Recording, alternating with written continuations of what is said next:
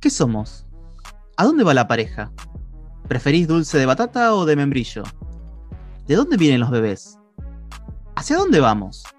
Son conversaciones que tarde o temprano tenemos que dar, que no podemos esquivar. Somos Emma, Nico y Martín, profesores de matemática queriendo dar otras conversaciones que veníamos esquivando hace tiempo. ¿Por qué aprender matemática? ¿De qué me sirve? ¿Para qué vamos a la escuela? ¿Hay más formas válidas de aprender? ¿Qué tiene que cambiar? ¿Por qué nos resistimos? Por todas las charlas que nos debemos, decidimos hacer este podcast. Bienvenidos a Algoritmo Podcast, el lugar donde preferimos dejar de esquivar preguntas incómodas.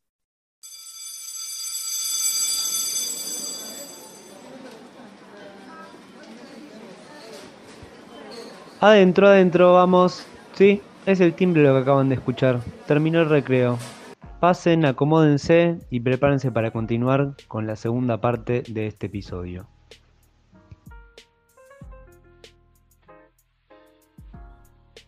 El otro día, cuando entré por primera vez el miércoles, después de dos años a dar una clase presencial, yo estaba totalmente nerviosa, no, no, pude almorzar, no merendé, no tomé agua, nada, nada. Di cuatro horas de clases, a dos tenía diez minutos de uno a otro.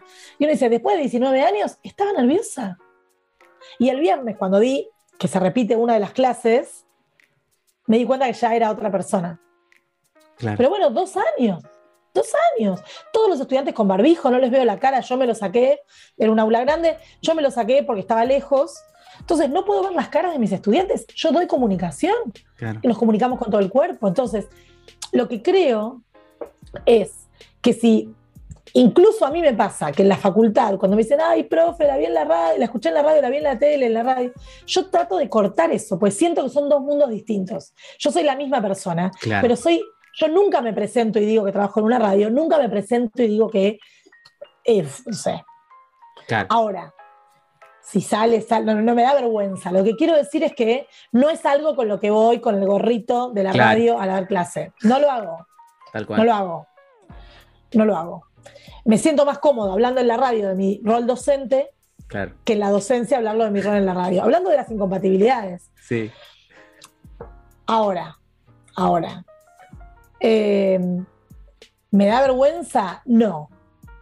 Pero tampoco voy ahí an- chapeando con eso. Entonces, Claro. Lo que sí creo es que los docentes tenemos una especie de estructuración de nuestro discurso y de nuestra persona, y esto tiene que ver también con roles nefastos de docentes. O sea, la estructuración de, ese, de docente ser del mal, que Oh, no sé, yo tuve una docente en quinto grado que me marcó la vida, pero para el mal, porque me tuvo un año angustiada, porque me amenazaba, porque yo no me lo olvido más, pero no me lo olvido más por el mal. claro. Entonces, esta idea de la docencia como tuve un docente que me cambió la vida. Sí, hay docentes también que te pueden cagar un poco la vida. Sí. Te dejan cicatrices. Porque te miran mal, porque dicen, vos, deja, vos deja. Sí.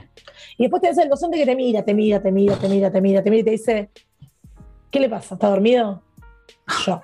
Está muy abrigado, sáquese la campera. Le se va a enfermar cuando salga de acá. Entonces vos ahí, no, si el pibe no lee, no estudia, se va a sacar un uno igual. Pero el vínculo pedagógico que estás construyendo es completamente distinto. Claro. Y si vos le decís para colmo, Nicolás, sáquese la campera. Y te acordás el nombre y lo registrás. Y esto no es solo para universidad, esto es cualquier nivel educativo. Sí. Entonces, finalmente, finalmente, y esto es nada, lo- eh, Álvarez Uribe y Varela, arqueología de la escuela. La escuela es un vínculo. Sí. Si vos no construís un vínculo, ahora, ¿cómo podés construir un vínculo si tenés que ir a 14 escuelas en la semana? Eh, no se puede. Claro. No podés. Es muy complejo. ¿Cómo construís un vínculo si tenés 80 estudiantes por curso? No podés. Por eso la precarización de la docencia. ¿Cómo construir un vínculo? Perdón. Si tenés que corregir un vínculo afectivo, Sí. afectivo en tu vida, tenés que corregir todo el fin de semana. No, sí. Aparte te llevas el laburo a tu casa.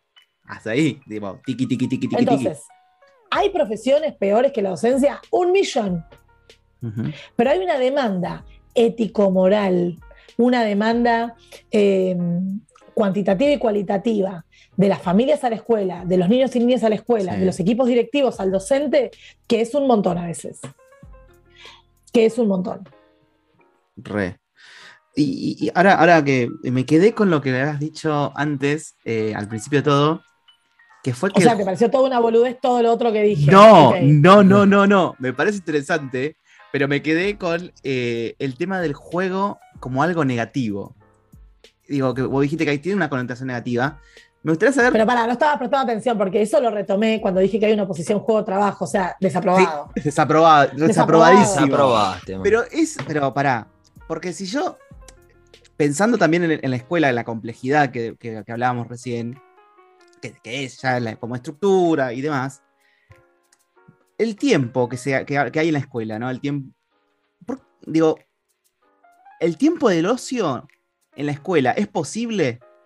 Y si es posible, o digamos, pensar en esta, en esta utopía, ¿no? En una utopía en la que pueda hacer que, lo- que el ocio exista dentro de la escuela, del juego, lo que sea. Eh, Juego y ocio no son sinónimos. Yo te digo, el, el, el conflicto, si pensamos el juego libre sin un objetivo pedagógico en la escuela como ocio, nunca vamos a poder construir un espacio de juego libre en la escuela. Ahora, está documentado que las últimas dos horas de los viernes, una gran parte de los docentes da hora libre si los pibes y pibas se portaron más o menos bien. Da hora libre porque quiere corregir, da hora libre porque no aguanta más, da hora libre porque es un ser humano. Esa hora libre fracasa, siempre fracasa, porque los pibes se matan. ¿Por qué se matan? Porque tienen medio dominó, porque tienen medio juego de la oca que no tiene piezas, porque nadie les explica las reglas y porque no hay ningún incentivo para que no se caguen a trompadas en ese tiempo libre. Entonces, ¿qué dice la maestra o el maestro? Si siguen portándose así, la semana que viene no tienen juego. Conclusión, los chicos no saben jugar solos. Correcto. Vamos a pensar qué ocurriría si esa escuela o si ese espacio o si esa docente tuviera herramientas, no ella sola, ¿eh? la, la- la institución en la que se enmarca, en el sistema educativo en el que se enmarca, y tuviera acceso a una juegoteca, y una vez cada 15 días explican un juego. Entonces, cuando llega la hora libre, traen esos juegos que los chicos saben jugar y dicen, acomoden los bancos en mesas de cuatro, que voy a traer cinco juegos para jugar de a cuatro. Es probable que se peleen los pibes igual, pero hay una organización del tiempo. Claro. No es tiempo de ocio, porque la construcción de vínculo con el docente, porque muchas veces el docente puede dar hora, hora de juego libre Sí, y jugar también. Eso también es una construcción de vínculo con los chicos. claro. Lo que pasa, que como estamos atravesados por la dicotomía trabajo, productividad, aprendizaje, qué bien, juego, qué boludez, qué boludez, qué boludez, para eso lo mando a la escuela, Claro.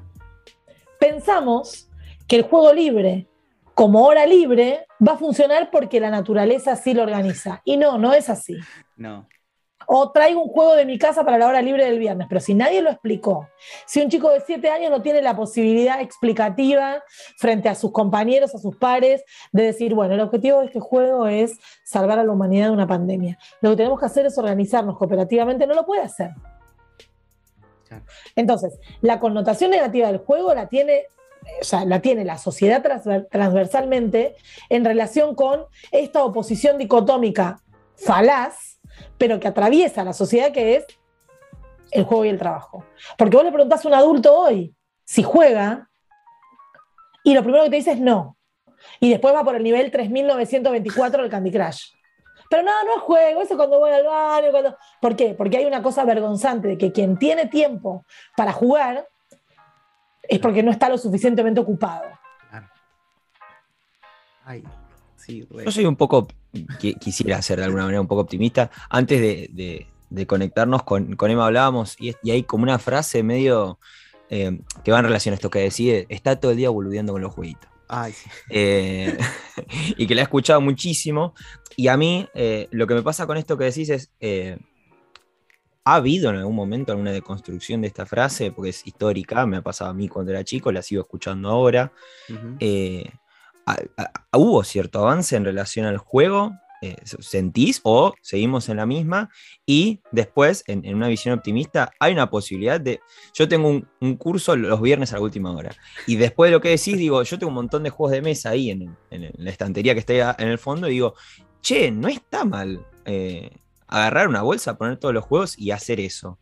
Eh, entonces digo, ah, ¿se podrá? ¿Existe una posibilidad a futuro de decir, che, puedo hacer dos horas de juego sin, sin dar demasiadas explicaciones porque se deconstruyó un poquito esto de está volviendo con los jueguitos.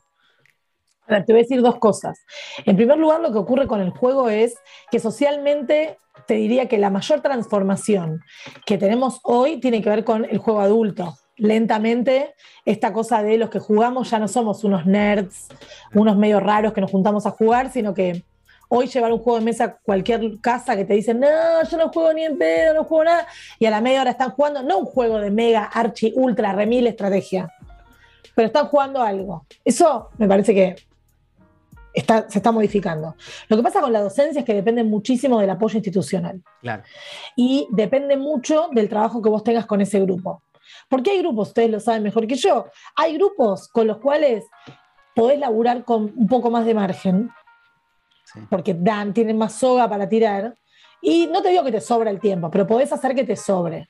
Entonces, tenés neutralizado a los mapadres porque la carpeta va llena, el cuaderno va todo pleno. No, no nunca es así, pero digo, entienden lo que quiero decir. Grupos más Sí, armónicos. Y después hay grupos que son tan desparejos, con tanto ausentismo, con tanta discontinuidad, que no te podés dar el lujo de los viernes un juego. Lo que, lo que quiero decir es que depende mucho también del apoyo institucional.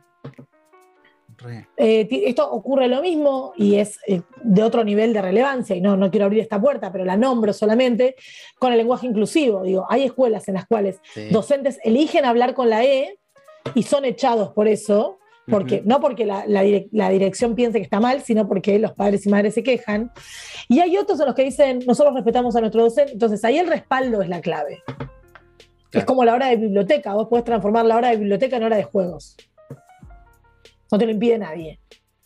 Pero también la clave, creo yo, y volvemos siempre al mismo punto, tiene que ver con cómo comunicamos. ¿Cómo le comunicamos a las familias que cada 15 Ujú. días vamos a tener dos horas de juegoteca? Claro. ¿Cómo le comunicamos? Bueno, hay que hacer un proyecto transversal a todas las áreas explicando que vamos a jugar al dominó para matemática. Volvemos al mismo punto. Entonces, no, pero no queremos jugar para matemática. Queremos jugar porque vemos que este grupo tiene mucho problema con la asignación de turnos, con el respeto del otro. Entonces, Claro. en vez de ubicar la ludoteca o jugoteca del aula en un proyecto transversal de sociales y lengua, y tal vez se puede poner transversal a ESI. Claro. Entonces vos decís, ay, pero ¿qué tengo que de-?". No, no, tal vez es un proyecto transversal a ESI. Y ahí te, te cambié de área y decís, ah, no lo había pensado. Y tal vez ahí funciona. Claro. Funciona persuasivamente para los directivos de la escuela, para la cooperadora, ponerle si va a comprar los juegos, y para los padres y madres. Y hacemos un sorteo, probamos juegos, traen todos juegos de casa, y probamos uno, probamos otro, cada uno pasa lengua, y entonces tiene que explicar cómo se juega, cuáles son los componentes, se hace una votación, sociales, votamos democráticamente, qué juegos queremos comprar, y juntamos la plata, ponemos un presupuesto y juntamos la plata, todos los chicos y chicas de los dos grados, A y B, B y C, C y D, lo que sea, y juntamos eso. Entonces hubo ahí una progresión didáctica Claro. que usó el juego como un objeto de deseo, a la vez como un objeto de práctica, pero que alrededor de eso, sin apropiarse del juego, trabajó distintos contenidos curriculares. Ahí les di una secuencia didáctica Mal. regalada. Sí, Maravilloso, regaladísimo. Se las Maravillosa. regalé. Se las regalé. Pongan, pongan Bueno. pausa, agarren el anotador, retrocedan y Rewind. Claro. empiecen. Ya está. No, me encantó. Re. Eh, Es linda esa, la pensé recién, ¿eh? no la tenía pensada. Es así eh, Justamente eh, en relación a eso, mientras te escuchaba, quería, que- quería preguntarte esto que decías de eh, 19 años y me volví a poner nerviosa antes de entrar al, Sí. a- al aula y todo. Ay, pero eh, sí, cómo no. Eh, es- es- y es buenísimo, y es lo lindo. A, a mí me pasa, digo, bueno, la semana que viene eh, voy a estar más tranquilo y, y vuelvo a entrar al aula y meto la respiradita antes de, de- de entrar porque me pasa lo mismo. Ujú. Eh, y, y pienso, ahora te escuchaba hablar y digo, con toda esta confianza con la que armaste una secuencia alrededor del juego eh, eh, y darme cuenta, bueno, esta persona investigó sobre esto y hay algo detrás. eh, y digo, eh, todas estas ¿No ves las investigaciones que... ojeras que... tengo? Yo estoy destruida.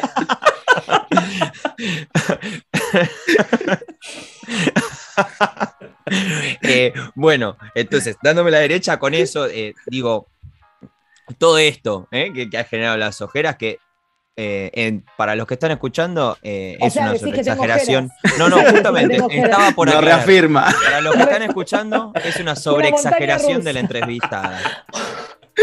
Una montaña rusa Eh. de emociones, sí. Eh, pero hay algo de, de todo esto que decís, bueno, eh, todo esto que sé lo llevé directo a mi práctica. Y por eso eh, tengo miedito después de 19 años, pero tengo esta confianza en, en- en lo que sé porque lo investigué. No, estás hablando de otra persona. No. No, yo no soy así. No, no soy así. No, no, yo me angusto, me preocupo, todo. No, no, no. No, nunca, nunca tranquila. No. A mí me pasa eso, digo, eh, con relación a esto de que, que tengas esta, res- no, no sé, que te falte el aire cuando estás por entrar, que te, que te transpire las manos antes de entrar al aula, o porque está, no sé, ese momento. Una, una vez un, un docente nos, eh, me dijo, eh, si te pasa eso es porque en realidad te importa lo que estás haciendo. Como que hay, hay algo que viste que decís, bueno, que, que va a salir bien, va a salir mal, no sé cómo saldrá, pero ya salís con ese nervio, de, sea la primera vez, sea la de- hace 19 años, lo que sea, pero te pasa eso, digo, que te importa lo que estás haciendo, lo- que cómo va a reaccionar en la clase, si va a ser lo que vos pensaste con lo que vos soñaste. Cuando uno planifica, está soñando, está, es una utopía. Digo, uno, va- uno dice, bueno, pensé. Baja un poco, es un montón, eh, lo que está diciendo es un montón. Bajale tipo dos niveles porque es un montón. Pero es una utopía lo que uno piensa después a lo que pasa. Bueno, es una secuencia, es una secuencia de suma de primer grado. Tampoco le pongas tanto amor, ¿no? Porque Tampoco la pasión. Acá nos falta Martín, claro. que Martín decía, che, bajemos un poco de Bajamos todo un este poco. sueño, pero bueno. Sí, sí, sí. Eh, no, pero igual pasa eso. Para, para mí pasa eso, que también es algo de que, que, no sé, que te importa las cosas que te pas que pasan en el Sí, aula. a ver, lo que, lo, que, lo que tiene la docencia de trampa, decía un profesor mío, eh, que tiene una compensación simbólica tan grande que es el único motivo por el cual nos pueden pagar tan tan mal y nosotros seguir yendo todos los días. Porque dices, ay, no sabe, Toby no sabía escribir su nombre y ahora escribió una composición. Entonces, esa compensación simbólica es tan enorme y decir, che, para este chico no comió, le voy a traer unas galletitas, está más flaco, ¿no? Toda esa mirada también social del docente, porque el docente no puede solamente dar matemática e irse, solamente dar. Nosotros vemos a los pibes integralmente. Claro. O sea, a mí me pasa en universidad que veo a un chico o una chica que los veo mal y le digo, discúlpeme, quédese un momento. No le digo nada porque es un adulto, pero le digo, bueno, dígame si le pasa algo, claro. si necesita asistencia, están todos los canales de comunicación abiertos, o sea, pero digo, no podemos evitar mirar si una piba viene golpeada o una piba le tiembla la mano, no podemos evitar eso. Entonces, no es solamente una tarea de depósito de algo en otra persona, sino que eh, eso, Es digamos, eso. es una tarea mucho mayor. Lo que pasa es que la compensación simbólica es bestialmente desproporcionada. Entonces, de golpe vemos crecer a los chicos, vemos cómo ese estudiante que desaprobó con un 1 el primer parcial recuperó y Sí. fue haciendo una trayectoria, y bueno, ahí tenés. Hay un montón. Eh, no, la verdad, eh, me encantó, digo, todo lo que fuimos hablando. eh, como que, ah, un montón de información que, que, que- que es como que va- es volver, volver a rebobinar y volver a escuchar. Eh, pero para finalizar. Por suerte, sí, Perdón, eso. la interrupción, No, porque necesitaba. eh, lo que me gustó es que hayamos respondido lo del inicio. eh, sí, esto de nosotros, como, como profes de matemáticas, no podemos hablar solo de matemática. Y, No. y me parece eh, esencial que haya cerrado así. con, con esto último que dice Carolina. O sea, no, no podemos limitarnos a hablar de matemática. Independientemente de que este podcast se llame algoritmo y está todo bien, somos profes de matemática. Como, como decimos siempre entre nosotros dos, la matemática es medio la excusa. Después hay Sí. un montón de cosas detrás de lo que hacemos. Hay- Pero también, pero pará, pero también es el área, es el tema y es el campo problemático, porque si no, otro Sí. de los problemas que tenemos los y las docentes es que somos docentes de la vida y no, Claro. yo no puedo dar clase de matemática. Entonces, hay un campo en el que se inserta nuestra práctica. sí, Ahora, no es lo único que compone nuestra práctica docente, desde pero no hay que Ahí olvidar que hay un norte. Hay un norte, que es que este pibe en algún momento entienda el algoritmo de la multiplicación. Sí. Hay un norte que es que en algún momento, digo, todos los TikToks en joda que hay sobre padres y madres no pudiendo explicarle la división en dos, por dos cifras Sí. a los hijos, es el fracaso de la pedagogía de la matemática. No es ni gracioso, Re. no es ni. O sea, lo que tiene es eso es que se visibiliza que nosotros aprendimos a dividir de un modo que no podemos ni retener ni explicar. Re. Ahora, yo veo cómo divide mi hija, me vuelvo loca, me pone nerviosa, me desquicia. Pero es mucho más eficiente. Claro. Porque siempre se puede dividir por 10 o por 20 si es un número alto. Está bien, después tenés que fijarte, bueno, no ponga 20, 20, 20. Fíjate si puedes poner 40 una vez. Tal cual. Ahora, pero esto de 1927 dividido 13, y es un poco más hostil que decir, che, pará, tengo, tiro un 500. ¿Cuánto Bueno. es 500 por 13? Entonces ahí va, después, lo que pasa es que ahí el problema que tenemos los que fuimos educados de otra manera es que tenés un doble riesgo, tenés doble riesgo en la suma del cociente y doble riesgo en la resta eh, del resto. Entonces ahí, bueno, se complejiza, pero es mucho más fácil la suma y la resta que hacer 13 por 13, a- o sea, es menos hostil. Claro. Entonces, el- la falla en la explicación del algoritmo, de- por lo menos yo tengo 43, de mi época de escolaridad, tiene que ver con que nunca lo terminamos de entender más allá de la mecanización. Sí. No hablo por toda mi generación, hablo por mí. Entonces, la pregunta es, ¿cómo podemos hacer para que una cuenta que podemos llegar a necesitar a usar para comprar bananas, para comprar bujías o para comprar un auto o para resolver una cuenta de supermercado sea explicada de modo tal que se haga carne en un pibe y entienda que tiene un superpoder que es poder hacer las cuentas. Re. Sí, totalmente. Creo que es, es- es un desafío. No ¿eh? lo tengo, ¿eh? Yo No, no, no, lo tengo. Yo no lo tengo. No, tal, tal- tal cual. Digo, pero mm, sí, es algo que, que estamos ahí, como que en muchas preguntas y, y muchas cosas que decimos, ¿qué vamos a hacer? ¿Cómo vamos a hacer? Y está bueno que, eso surja. Em, bueno, desde ya que te agradecemos por, por, eh, por todo lo que conversamos en el día de hoy. Eh, lo que sí, como para terminar, para dar un cierre, em, vamos a hacer esto como vos decís, bueno, estás muy, muy arriba. Bueno, vamos a, hacer, vamos a hacer como una imaginación, vamos a imaginar que estás, eh, vas a un bar y te sentás en una mesita y agarrás, to- tomás un té, café, lo que te- más te guste y agarrás un sobrecito de azúcar, ¿sí? Eh, en ese sobrecito hay una frase. Esa frase es lo que, Oh. esa frase, hay algo de lo- del podcast del día de hoy. Eh, ¿Qué dice? ¿Qué, qué, qué pensás que debería decir Ay, esa no le frase? pongo nada yo al café. No puedo jugar este juego. Pero algo que te defina, que defina, digamos, la- la- que sintetice el, la- el podcast de hoy. Que vos sientas que tiene que estar en, esa, en ese cafecito, en ese, en esa sobrecito de azúcar. Ay, no sé. Desaprobado. No sé. Tendría que pensarlo. ¿Qué podría ser?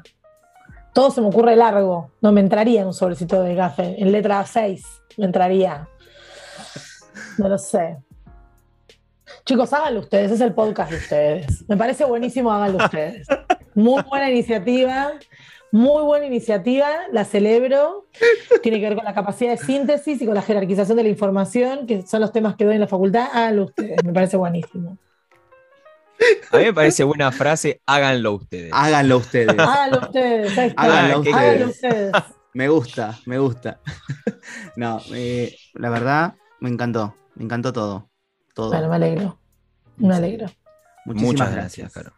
Ahí Por favor, Vemos. ustedes.